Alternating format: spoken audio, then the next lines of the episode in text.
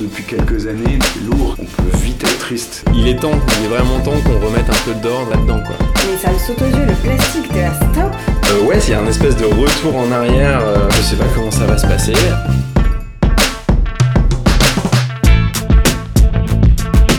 J'ai hâte de voir comment les gens vont réagir.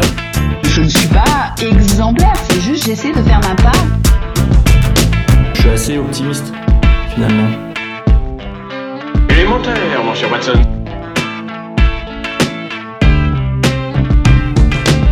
Bonjour à tous, vous écoutez Élémentaire Club. À l'heure du réchauffement climatique, de Deliveroo et de Tinder, on a décidé de réfléchir ici aux questions que nous sommes de plus en plus nombreux à nous poser et de faire un état des lieux de nos modes de vie. Si vous aussi vous cherchez des réponses, vous êtes au bon endroit. Bienvenue au club et bonne écoute.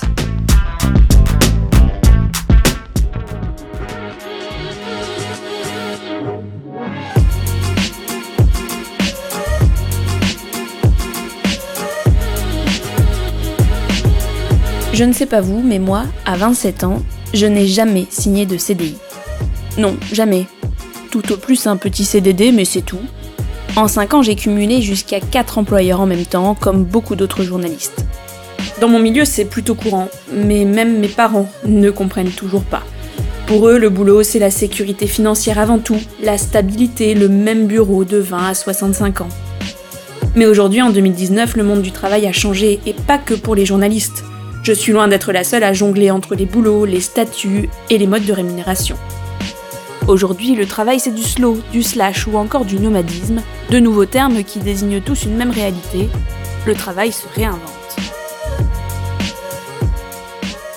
Je pense que le travail évolue de plus en plus. Euh, beaucoup de personnes sont attirées par le fait d'avoir un CDI, mais est-ce que le CDI permet d'être vraiment épanoui au sein de son travail? J'en suis pas sûre. J'ai jamais vraiment rêvé de, de ce truc, euh, le CDI qu'on obtient, on rentre dans une entreprise, on en, on en sort euh, à la retraite, euh, cette sécurité de l'emploi. Et en même temps, quand je vois aujourd'hui que c'est vraiment plus du tout le modèle dominant pour l'entrée sur le marché du travail et que tout ce qu'on a à proposer aux jeunes, c'est des contrats précaires, ça me fait pas rêver non plus. Le travail, le travail, c'est ouais, c'est à, à quoi tu consacres ton temps de manière à gagner de l'argent, mine de rien. Parce que la frontière avec le loisir, dans certains cas, elle peut être ténue, mais c'est vrai que le travail, la différence, c'est que le travail, t'es censé gagner de l'argent. quoi. Étire l'épaule toujours très basse. C'est dans le bras que ça s'étire. Regarde le plafond. Il est 13h ce lundi. Alexandrine sort de sa réunion marketing. Mais pour elle, pas question d'aller déjeuner à la cantine, direction le cours de yoga.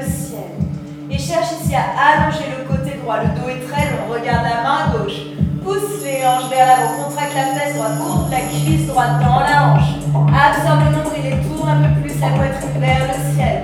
Changement de décor, changement aussi de métier. Alexandrine n'est pas une simple élève venue se dépenser entre midi et deux, c'est elle qui donne le cours.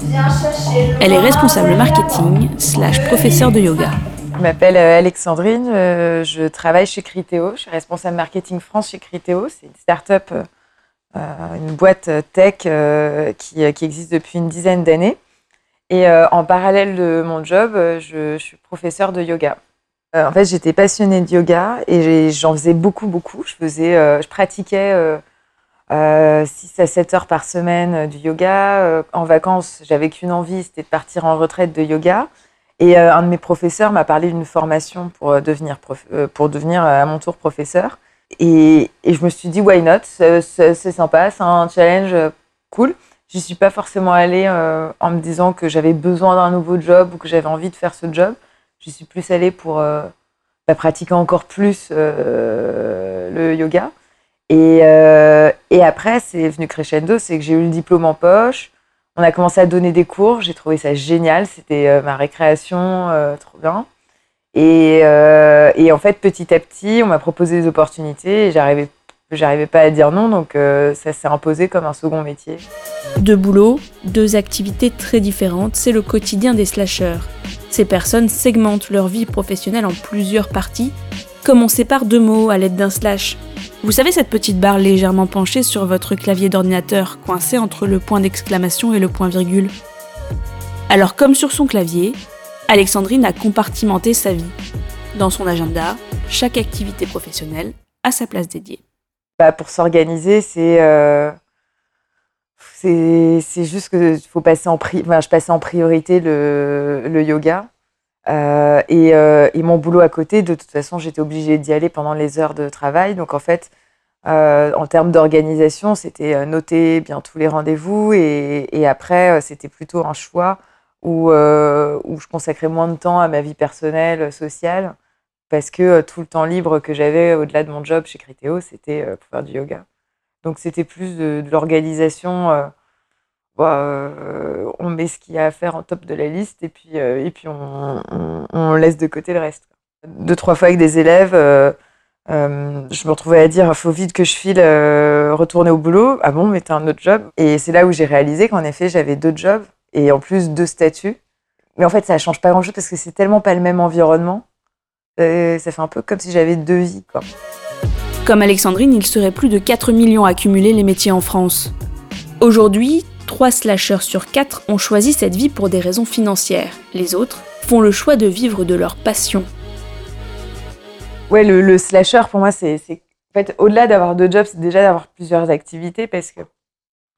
Enfin, on, devient pauvre, en fait, euh, à, juste se consacrer à, un job et je trouve ça de plus en plus euh, marquant et, pertinent que n'importe qui qui, à côté de son job, a des passions tu sais, tu les vois, enfin des passions, des activités un peu spéciales. Euh, tu vois toutes ces personnes. En plus, je trouve que, que ça rend la personne riche et en plus encore plus bankable sur le marché du travail. Euh, quand tu rencontres, bah, je sais pas, une directrice marketing, en plus tu sais qu'elle est peintre, ou euh, tu as une directrice marketing, euh, ou un, avocat qui est marathonien. Enfin, tu vois, je trouve que c'est de plus en plus important de, chercher aussi à, t'épanouir avec d'autres activités que juste ton statut boulot, parce qu'on est au courant que le statut boulot, de toute façon, t'es remplaçable. Et c'est pas, pas ce qui exprime ta vraie nature. Tu as besoin de créer, de créer des choses. Donc pour moi, que tu aies plusieurs activités au-delà du boulot et que tu performes dans tes activités, c'est pas juste un hobby, c'est une, pas une passion non plus, parce que pas tout le monde a des passions, mais voilà, c'est quelque chose dans lequel tu t'investis et tu t'impliques comme une seconde vie. Ça, pour moi, c'est primordial. Après que ça se transforme en job, ben, je, je sais pas si c'est l'avenir d'avoir plusieurs jobs, mais, euh, mais dans tous les cas, je trouve que quand tu vas au bout d'une activité, bah, va au bout de l'activité. Et le bout de l'activité, c'est aussi de la monétiser euh, pour, euh, pour que. Comment dire euh, Tu vois, ce qu'on disait, si demain je donne des cours de yoga, ça reste un travail, un service. Et toi, moi, n'importe qui, on est content de payer pour euh, offrir un service. Donc, euh, tu vois, si demain, je sais pas, il y a la directrice financière de ta boîte qui fait de la poterie, bon, bah, si, tu kiffes le vase en poterie qu'elle a fait, tu, vas lui acheter. Donc, ça, devient un job. Je pense que, ouais, dans ce sens-là, c'est vraiment cool. Facilité financière, job de rêve, le slash, c'est aussi la possibilité de tester une activité avant de s'engager, sans prendre de risques. Pour moi, il y, a cette partie-là de slasher, et puis tu as l'autre partie aussi où, euh, où tu n'as pas envie d'être engagé vraiment dans une entreprise et que tu as besoin de mettre un peu tous tes œufs dans différents paniers. Euh, je sais pas si c'est plus financier ou si c'est de la liberté. Tu vois, avant, on se disait, euh, soit tu es freelance, soit tu es cadenassé en CDI dans une entreprise.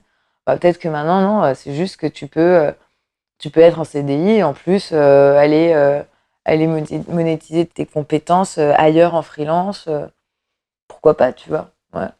C'est pas parce que tu aimes euh, jouer au tennis une fois par semaine que tu vas adorer être entraîneur et prof de tennis, quoi. T'en sais rien.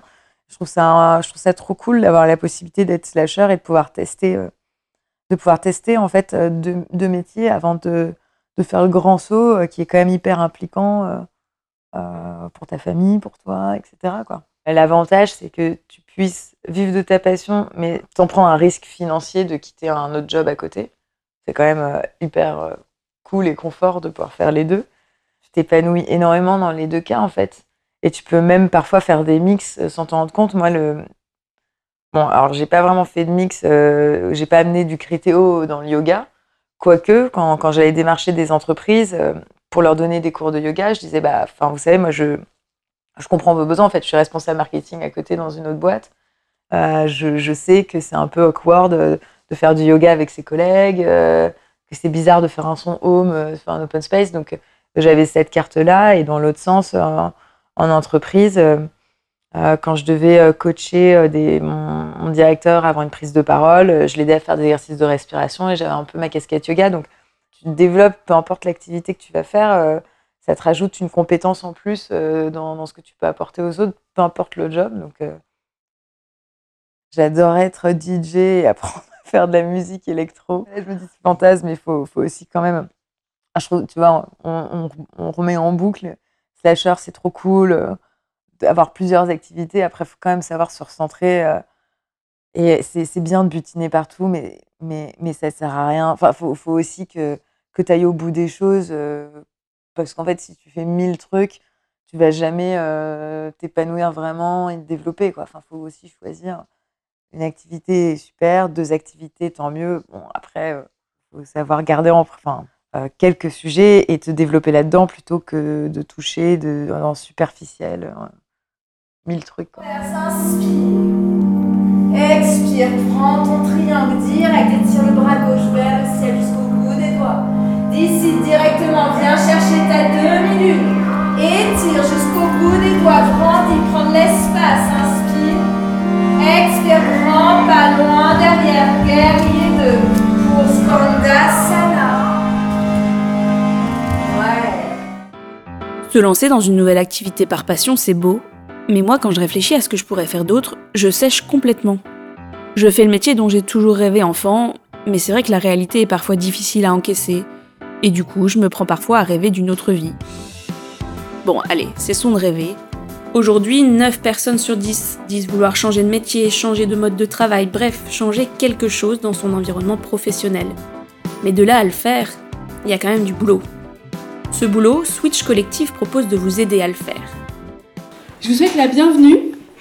Bienvenue ici dans ce lieu qu'on appelle la Switch House, euh, qui est notre lieu d'accueil, de vie, d'inspiration et de travail.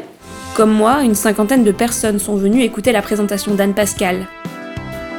Tous sont pendus aux lèvres de cette jeune femme dynamique qui a totalement changé sa vie grâce au programme proposé par la start-up. J'ai connu Switch il y a deux ans quand j'ai moi-même suivi le programme Fait le bilan. En fait, j'ai entendu parler de Switch à l'époque dans la presse, à un moment où moi-même je me posais énormément de questions sur mon parcours et sur ma prochaine étape professionnelle. J'ai travaillé 12 ans dans les ressources humaines, dans des grandes entreprises, et j'étais arrivée à un moment de mon parcours professionnel où je me sentais très fatiguée et je ne me retrouvais plus dans ce que je faisais au quotidien. Plus le temps passait, plus je me demandais ce que je faisais là, et plus surtout j'avais du mal à me projeter dans mon poste d'après. Tous les postes qu'on pouvait me proposer dans mon entreprise à l'époque, au mieux me faisaient dire tiens ça pourrait être intéressant, plus généralement me donnait envie de chialer. Et j'étais arrivée à un moment où je me suis dit, il faut peut-être que je fasse quelque chose, mais je ne peux pas en parler à mon boss, parce que sinon je vais me griller. J'ai pas envie de m'épancher à la machine à café. Mes parents, si je leur en parle, ils vont être en, tachycardie totale et ils vont dire Oh mon Dieu, elle veut changer des choses dans sa vie alors qu'elle a un CDI.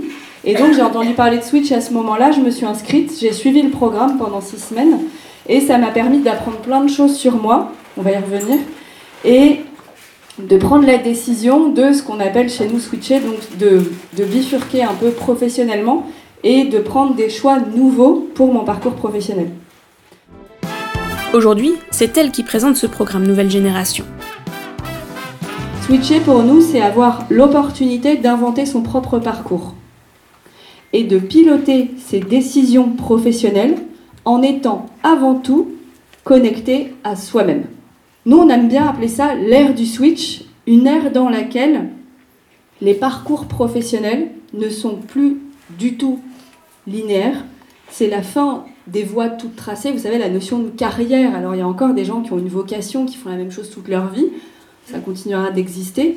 Néanmoins, la proportion diminue de plus en plus pour laisser place à des parcours professionnels qui sont de plus en plus divers, variés, riches, voire audacieux. Et en fait, ce qui était vu comme une folie il y a quelques années tend de plus en plus à devenir accepté, voire une forme de norme, en fait. Alors ça ne veut pas dire qu'on va tous devenir freelance ou monter sa boîte, c'est pas l'idée. En revanche, les parcours au sein même des entreprises sont en train d'évoluer.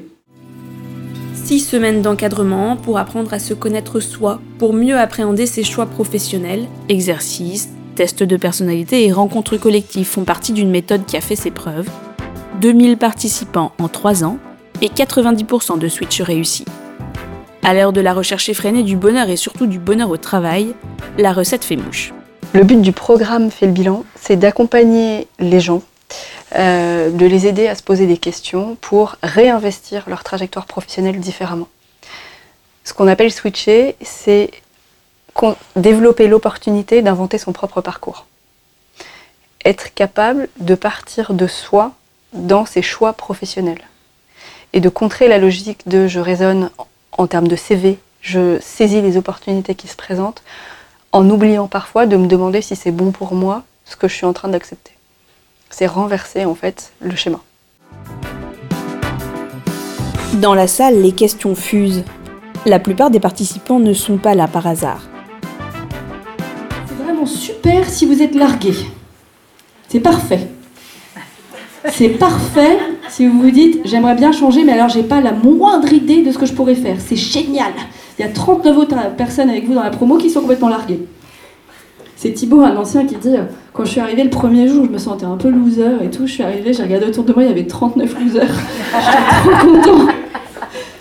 En général, les gens dans nos promos se reconnaissent plus dans leur travail, dans leur job, dans leur métier, dans leur secteur. Ils ont envie d'en changer. Ils partagent tout ça avec des degrés d'urgence très différents. On a des gens qui prennent les devants et qui disent aujourd'hui tout va bien, mais je sens que ça commence un peu à me gratter là. Dans un an, j'en aurai marre, je préfère prendre les devants. On a des gens qui arrivent et qui disent c'est tous des cons, je veux plus les voir. Et on a des gens qui reviennent de burn-out. Donc on a une palette très très large de cas de figure. On a euh, des gens qui switchent de manière un peu radicale, ce que j'évoquais tout à l'heure. C'est c'est minoritaire chez nous. On a Jessica qui était avocate et qui aujourd'hui a monté une marque de prêt-à-porter qui s'appelle Septem. Euh, on a Nicolas qui a fait une grande école d'ingénieur, qui a travaillé, qui était euh, bras droit d'un grand patron du CAC 40, qui travaillait à la défense dans une grande tour, etc., qui a ouvert un bar, qui est extrêmement heureux. Donc on a des gens voilà, qui font des choses un peu radicales. Néanmoins, c'est pas pas la majorité. On a beaucoup de gens qui, euh, alors dans différentes situations, vont changer de, job à l'intérieur de leur entreprise. On a une ancienne qui s'appelle Patricia, qui travaille dans une grande entreprise publique et qui était juriste et euh, qui dit je passais mes journées à faire des notes qui commençaient par cher confrère et j'en pouvais plus. Et, euh, et aujourd'hui, elle a pris un projet de transformation digitale dans son entreprise. Parce que quand elle est arrivée, elle est arrivée chez nous, elle a dit c'est tous des cons, je déteste, j'en peux plus, je vais partir. Et en fait, au fur et à mesure des semaines, elle dit Mais en fait, j'aime bien cette boîte. Ce que je supporte plus, c'est ma manière de bosser. Et elle est restée dans cette entreprise qu'elle, finalement qu'elle affectionne. Et voilà, et elle a monté une équipe de transformation digitale. Et ça fonctionne très bien et elle est très contente. On a des gens qui, en fait, prennent conscience aussi du fait que euh, leur travail leur va bien. Euh, ils trouvent du sens dans ce qu'ils font, mais ils sont minés par leur environnement de travail. Et on a Virginie, qui est une ancienne, qui travaillait dans les systèmes d'information, dans l'informatique, dans une grande maison de luxe. Et vous savez ce qu'elle fait aujourd'hui? De l'informatique dans une grande maison de luxe. Mais pas la même. Et si on regarde vraiment cette question du marché du travail, nous, on sera content quand on n'aura plus de travail. Ça voudra dire qu'en fait, on a des gens en France qui sont bien dans leur pompe au travail. Et notre mission, c'est de toucher l'individu pour contribuer à diffuser, en fait, à, construire une société dans laquelle les gens sont juste mieux au travail. C'est tout simple. Après la présentation, Anne Pascal revient sur l'importance de l'aide sur le long terme quand on parle de reconversion professionnelle. Nous, ce qu'on voit, c'est que le marché du travail il a évolué très vite, très fort, poussé par le digital, que le rapport au travail n'est plus le même, que la recherche d'épanouissement au travail euh, aujourd'hui est centrale. Elle l'était beaucoup moins il y a 10 ans, 15 ans et encore plus avant. Et aujourd'hui, on n'attend plus la même chose d'un travail, d'une activité quotidienne. Et, euh, forcément, ça change la manière dont on se projette dans un emploi. Euh, et, c'est ça qui est au cœur de notre philosophie et de notre mission. Les gens qui viennent ici, pour beaucoup, ne savent pas ce qu'ils vont faire après. Et ils viennent ici pour se connaître et prendre des décisions qui seront meilleures pour eux, en tout cas qui seront plus durables, pour éviter le risque de je prends une décision, je suis hyper emballée, je suis trop content, et trois mois après, c'est la douche froide. Je m'aperçois qu'en fait, j'ai pris une mauvaise décision, je suis pas au bon endroit pour moi. Euh, la notion de métier, euh, c'est celle par laquelle les gens entrent le plus souvent. C'est-à-dire qu'ils viennent ici en disant je veux changer de métier. Pour beaucoup, ils s'aperçoivent pendant le travail sur eux que la question peut être ailleurs. Et la question peut toucher à l'équilibre de vie, peut toucher aux valeurs, peut toucher au sens qu'on donne ou pas à ce qu'on fait, et finalement dépasser, voire dépasser largement la notion de métier. Euh, et on a des gens qui viennent en nous disant oh, ça va pas du tout, il faut que je change complètement toute ma vie, et qui après six semaines nous disent mais je crois que ce qu'il faut que je change, c'est la manière dont je travaille, mais ça n'est pas le fond des sujets sur lesquels je travaille. Et j'ai failli tout jeter à la poubelle, alors qu'au fond j'aime profondément ce que je fais, mais la manière dont je le fais ne me va tellement plus que j'ai fini par me convaincre tout seul que ça ne m'allait pas. Alors qu'en fait, c'est une partie de ma vie qui ne me va pas. Et ce que je vais changer, c'est pas mon métier. C'est mon rythme de travail, c'est la localisation de mon travail, c'est la nature de, l'activité de mon entreprise. J'étais dans le luxe et j'ai envie d'aller dans euh, la finance, tiens, parce que j'ai pas envie de dire le développement durable parce que ce serait trop facile. Et euh, voilà, donc on a des gens qui, euh, qui réinvestissent leur vie et leur vie professionnelle, mais d'une manière qui n'est pas toujours liée au métier. Réinvestir sa vie sans changer de métier, c'est exactement ce qu'a fait Margot. À l'aube de ses 30 ans, cette Parisienne ambitieuse a la vie professionnelle confortable et chargée de communication en CDI dans un grand groupe. Sur le papier, tout est parfait. Pourtant, quelque chose cloche. Elle étouffe. En fait, euh, depuis, en fait, j'ai toujours été bonne à l'école. J'ai suivi la voie classique euh, des grandes études. J'ai fait Sciences Po. Euh, j'ai fait des stages dans des, grands groupes, alors c'était agence de com et puis des grosses boîtes, Avas, BNP Paribas, SFR.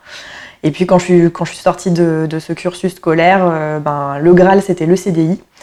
Donc ben, je me suis mis en quête de ce CDI que j'ai trouvé assez vite. Et puis en fait très rapidement je me suis, je rendu compte que c'était pas du tout le mode de vie qui me convenait.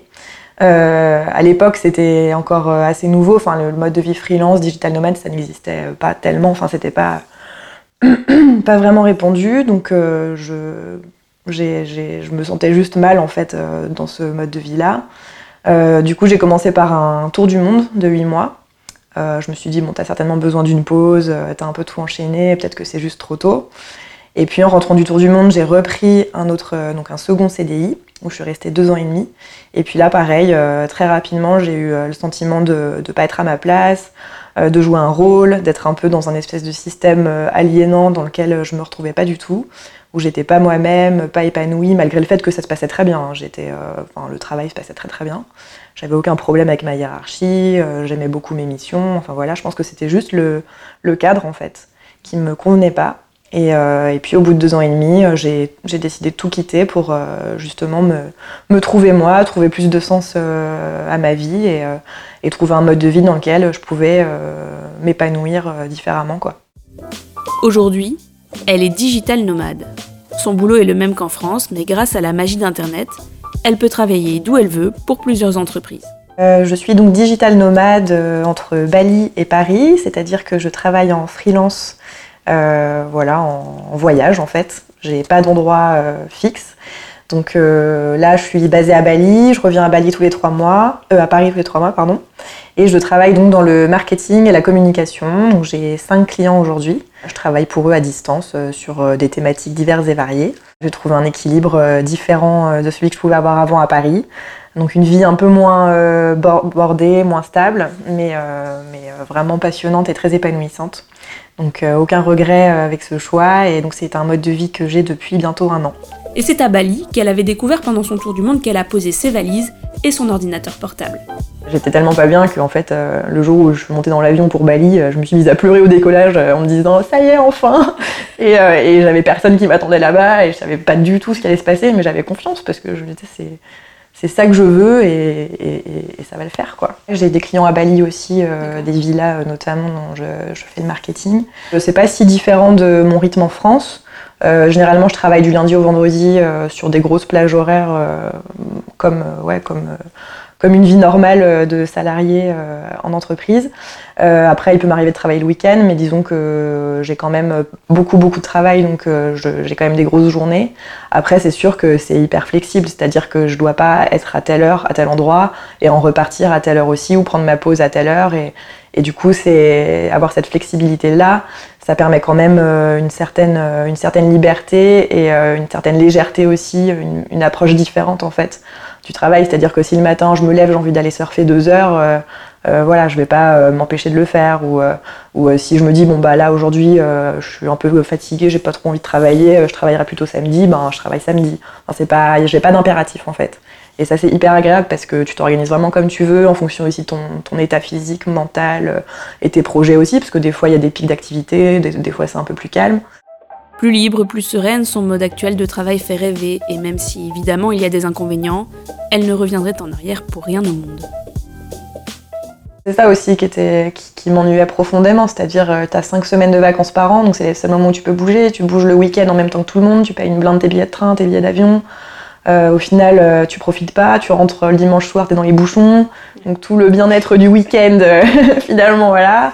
Euh, tu passes deux heures par jour dans le métro. Euh, enfin, moi, je vivais à Paris, je bossais dans Paris, je mettais une heure, quoi.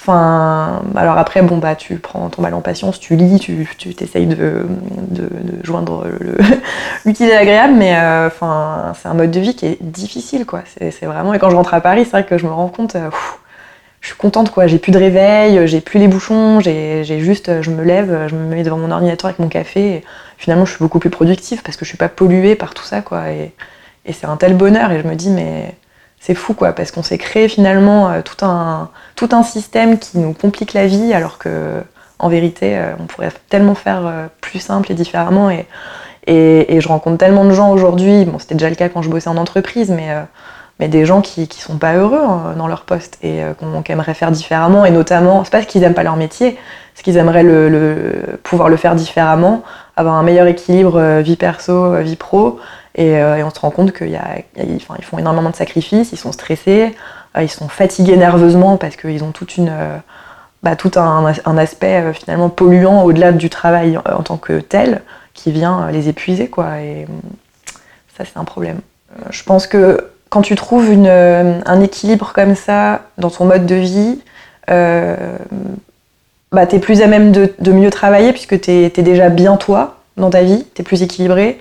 Donc euh, toute l'énergie que tu as finalement c'est pour le reste. As plus, euh, tu perds plus d'énergie dans des choses euh, chronophages, fatigantes, stressantes.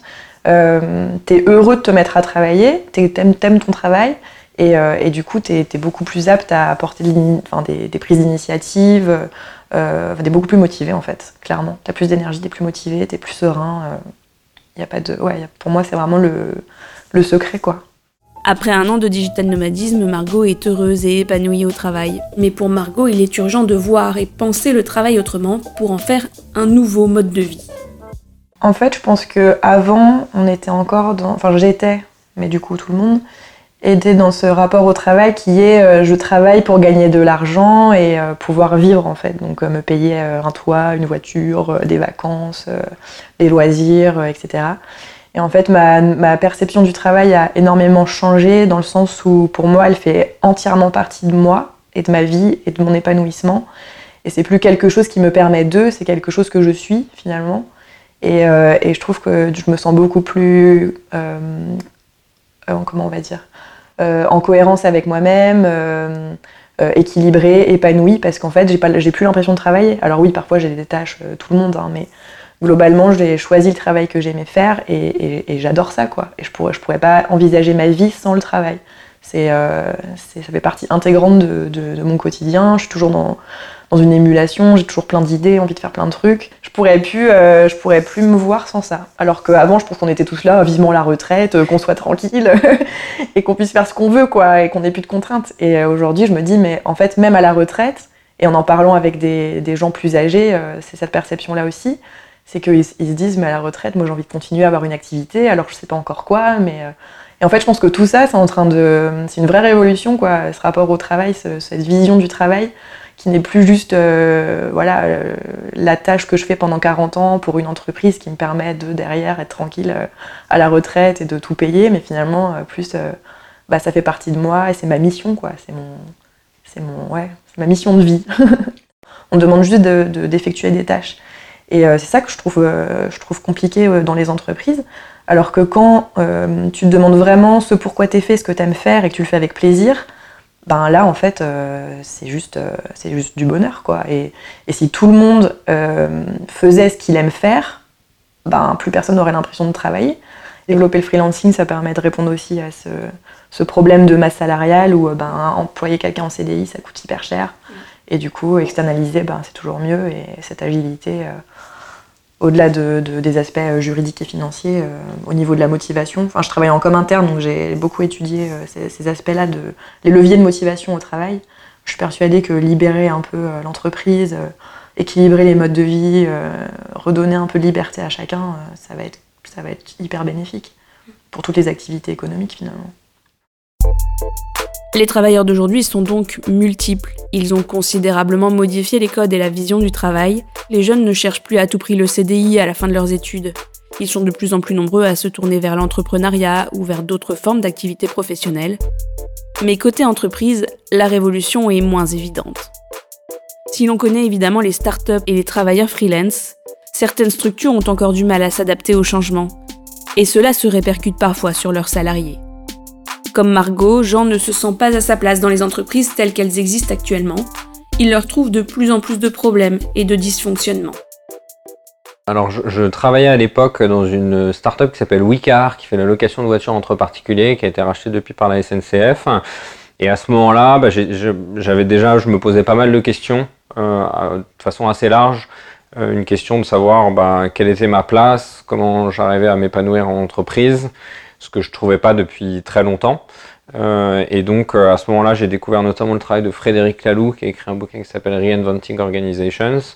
Euh, et là, tout de suite, je me suis dit, mais en fait, il y a peut-être d'autres façons de s'organiser que, pour faire très simple, la structure hiérarchique pyramidale dans laquelle je trouvais pas ma place. Avec, moi, j'avais un problème de trouver initiative. Je pense que je suis quelqu'un, je suis très difficile à manager. Donc voilà, j'avais tout- toutes ces questions-là qui se posaient. Je n'étais pas épanoui. Et en même temps, je pense cherchais à, à- à- à rentrer dans une case qui, m- qui correspondait pas. Et assez rapidement, en fait, j'ai découvert qu'il y avait pas mal de souffrance euh, en entreprise. Alors, c'est pas vrai partout, mais il y a pas mal de structures, effectivement, où so- soit les gens, alors il y a des problèmes de souffrance en entreprise, et j'ai découvert notamment euh, le phénomène du burn-out à ce moment-là, qui, moi, je trouvais hallucinant, parce que je comprenais pas comment quelqu'un pouvait souffrir en entreprise. Euh, et du coup, j'ai beaucoup étudié la question qui m'a passionné, notamment euh, autour de, personnes euh, type euh, Vincent de Golja, Christophe Dejour, qui ont écrit en fait sur ce sujet-là, avec la problématique de, au sens large, probablement qu'on arrive à la fin d'une logique de la façon dont on s'organise, et notamment avec la question de la rentabilité à outrance, qui fait que bah, il y a une partie de, ce qu'est être un collectif et de l'humain dans l'entreprise qui, a disparu un peu. Donc voilà, donc effectivement. Au sens large, c'est des sujets qui m'ont passionné. Moi, je l'ai vécu à titre personnel parce que je n'étais pas épanoui et autour de moi, j'avais des gens qui étaient vraiment pas bien. Et pas bien, ça veut dire qu'ils partent 1, 2, 3, 6 mois en arrêt maladie avec euh, bah, toutes les questions que ça peut poser. Euh, Il y a, il y a 10, 15 ans, c'était des choses qui étaient rarissimes. Aujourd'hui, je connais pas une personne autour de, lui qui connaît pas quelqu'un qui a fait un burn-out. Enfin, c'est euh, devenu assez phénoménal, en fait, comme, comme problématique. Avec toute la question qui était de dire comment l'organisation, l'entreprise prend sa responsabilité. Aujourd'hui, il y a très peu d'entreprises qui prennent leurs responsabilités. En 2014, c'est le déclic. Si les salariés ne peuvent pas changer, c'est à l'entreprise d'oser la transformation. Il crée alors Marpa Accompagnement, une start-up spécialisée dans l'aide aux entreprises soucieuses d'une transformation adaptée au monde du travail actuel. Bah, moi, par exemple, ce que je propose euh, en entreprise, ça n'existait pas avant et, et je suis passionné pour euh, la- le monde des organisations et notamment euh, euh, qu'est-ce qui, euh, qu'est-ce qui se passe quand des personnes se mettent ensemble, quelles sont les dynamiques qui sont en jeu et comment on fait, et ça c'est vraiment ce qui me passionne aujourd'hui, pour que chacun trouve sa place et soit pleinement épanoui dans ce qu'il fait. Et donc du coup, moi j'ai un parcours euh, on va dire, j'ai une formation à la fois business, j'ai une formation, on va dire, de consultant, et à la fois entre, on va dire, du, du, coaching et de la thérapie, en fait. Donc je mêle un peu toutes ces dimensions dans des accompagnements qui sont à la fois des accompagnements collectifs, donc le plus souvent en entreprise, et des accompagnements individuels. Moi, j'accompagne en profondeur, ce qui va euh, euh, poser des questions au niveau euh, relationnel, au niveau émotionnel dans l'entreprise, qui sont des sujets aujourd'hui qui sont très peu traités, ou, en, tout cas à ce que je considère plutôt en avant-garde. Donc il faut souvent, la plupart du temps, qu'il y ait un dirigeant qui comprenne et qui a envie de faire différemment. Et très souvent, euh, euh, pour pas dire tout le temps, euh, quand je commence à travailler, je travaille avec un dirigeant qui un jour s'est dit moi je peux plus travailler comme avant et donc manager comme je manageais, je, voilà ça me va plus, j'ai envie de faire autrement. Il y a toujours une rencontre avec le dirigeant. Aujourd'hui c'est le dirigeant qui décide de beaucoup de choses. Peut-être demain dans d'autres organisations ça sera différent, mais aujourd'hui c'est le cas. Il y a toujours cette rencontre là avec l'envie de faire quelque chose de différent et qui est pas formaté. Moi quand j'interviens, euh, il y a une idée du chemin un peu qu'on prend, mais j'ai pas des étapes en disant on va faire étape 1, étape 2, étape 3, parce que je sais pas d'avance ce que je vais trouver dans l'entreprise. On est sur une perspective de long terme, de se dire on va vouloir travailler différemment ensemble. Le constat de Jean est souvent le même. La mutation est bel et bien en cours, mais cela va prendre encore du temps. Le regard nouveau, c'est de voir comment l'organisation fonctionne en fait. Et ça, c'est assez atypique. C'est-à-dire que euh, d'habitude, on va plutôt se dire euh, on va faire changer des choses à l'intérieur de l'organisation, mais à aucun moment il y a quelqu'un qui regarde en fait en disant en fait on voudrait changer la façon dont on s'organise. Enfin voilà, c'est un, changement qui, euh, qui euh, du coup, c'est-à-dire plutôt que changer le système, on change deux systèmes. Donc c'est quand même un saut qui est, quand même assez différent quoi. C'est comme de dire aujourd'hui par exemple, bah, en fait peut-être qu'il faudrait qu'il n'y ait plus de président en France. Plutôt que de dire il faudrait changer de président, bah, peut-être qu'il faudrait changer le fait qu'il y ait un président quoi. Voilà, c'est ce type de saut-là, qui est un, peu radical. On est un peu une période d'entre-deux, euh, je dirais. Je pense qu'il euh, y, a eu une, euh, il y a eu un peu une mode en se disant bah, il faut travailler différemment. Donc, notamment en France, il y a tout le mouvement dit des entreprises libérées. Donc, on a beaucoup entendu parler de ça. Et donc, les gens se sont dit ah, c'est génial, maintenant c'est ça qu'il faut faire. Donc, il y a eu un peu un, engouement, j'allais dire, peut-être marketing. sans que les gens se rendent compte du changement profond que ça demandait. Quoi. Donc on est un peu une période d'entre-deux, c'est-à-dire que il y a euh, une population qui découvre ça en disant bah oui, il faut qu'on fasse autrement. Euh, il y a une, population qui se dit faut faire autrement, mais j'ai envie d'un plan et savoir exactement. Donc c'est un peu ce qu'on disait. Et euh, les personnes qui, voient à quel point ça, change radicalement la façon dont on travaille ensemble, il y en a encore assez peu. Et en fait, depuis l'école, on nous apprend à travailler individuellement. En fait, le travail de groupe est, quasiment absent, ça n'existe pas en fait. Donc on est euh, évalué individuellement, euh, éventuellement bah, on fait des études, c'est individuel. Enfin, il y a très peu de travaux de groupe et en fait, on n'est pas du tout formé à travailler collectivement. Et donc, euh, pour travailler collectivement, il va falloir travailler sur effectivement comment on communique et comment chacun trouve sa place dans le groupe, comment on fait pour que tout le monde puisse s'exprimer et exprimer plusieurs dimensions, la dimension, on va dire, factuelle de ce qu'on a à traiter et aussi comment chacun vit la, chose. Est-ce que bah, euh, c'est difficile? Est-ce qu'il y a de la peur? Est-ce qu'il y a de la crainte? Est-ce qu'il y a des doutes? Enfin voilà, donc c'est un peu toutes ces dimensions-là qui me semblent importantes de travailler. Et notamment, euh, euh, cette dimension émotionnelle, jusqu'à présent, n'existait pas du tout en entreprise. Personne ne, demande ce que tu vis émotionnellement. Et pourtant, c'est très présent. Enfin voilà, donc je crois que là, il y a, un, saut, un cap qui est, est encore très, très peu présent en fait dans les entreprises. Il y a des possibles à chaque fois et qu'on peut sortir de ça euh, avec, euh, je pense, euh, l'aspiration c'est les gens du coup de, trouver des espaces différents, quoi, de cette urgence, sortir de la urgence, sortir de la productivité, sortir de la rentabilité, quoi. Et, ça, on va être, enfin, en, en termes sociétal, on est obligé de sortir de ça. C'est-à-dire que ça, ça, nous a mené là où on est et on voit bien qu'il y a une impasse, quoi. Et avec le risque, euh, et c'est ça quand je te disais euh, euh, sortir de système, c'est qu'on voudrait régler les problèmes qu'on a créés avec ce système-là, avec les outils de ce système-là. Et en fait, ça marche pas. Et ça, c'est fondamental. Et donc, comment nous, collectivement, on réinvente d'autres outils? Et peut-être d'ailleurs pas des outils, autre chose.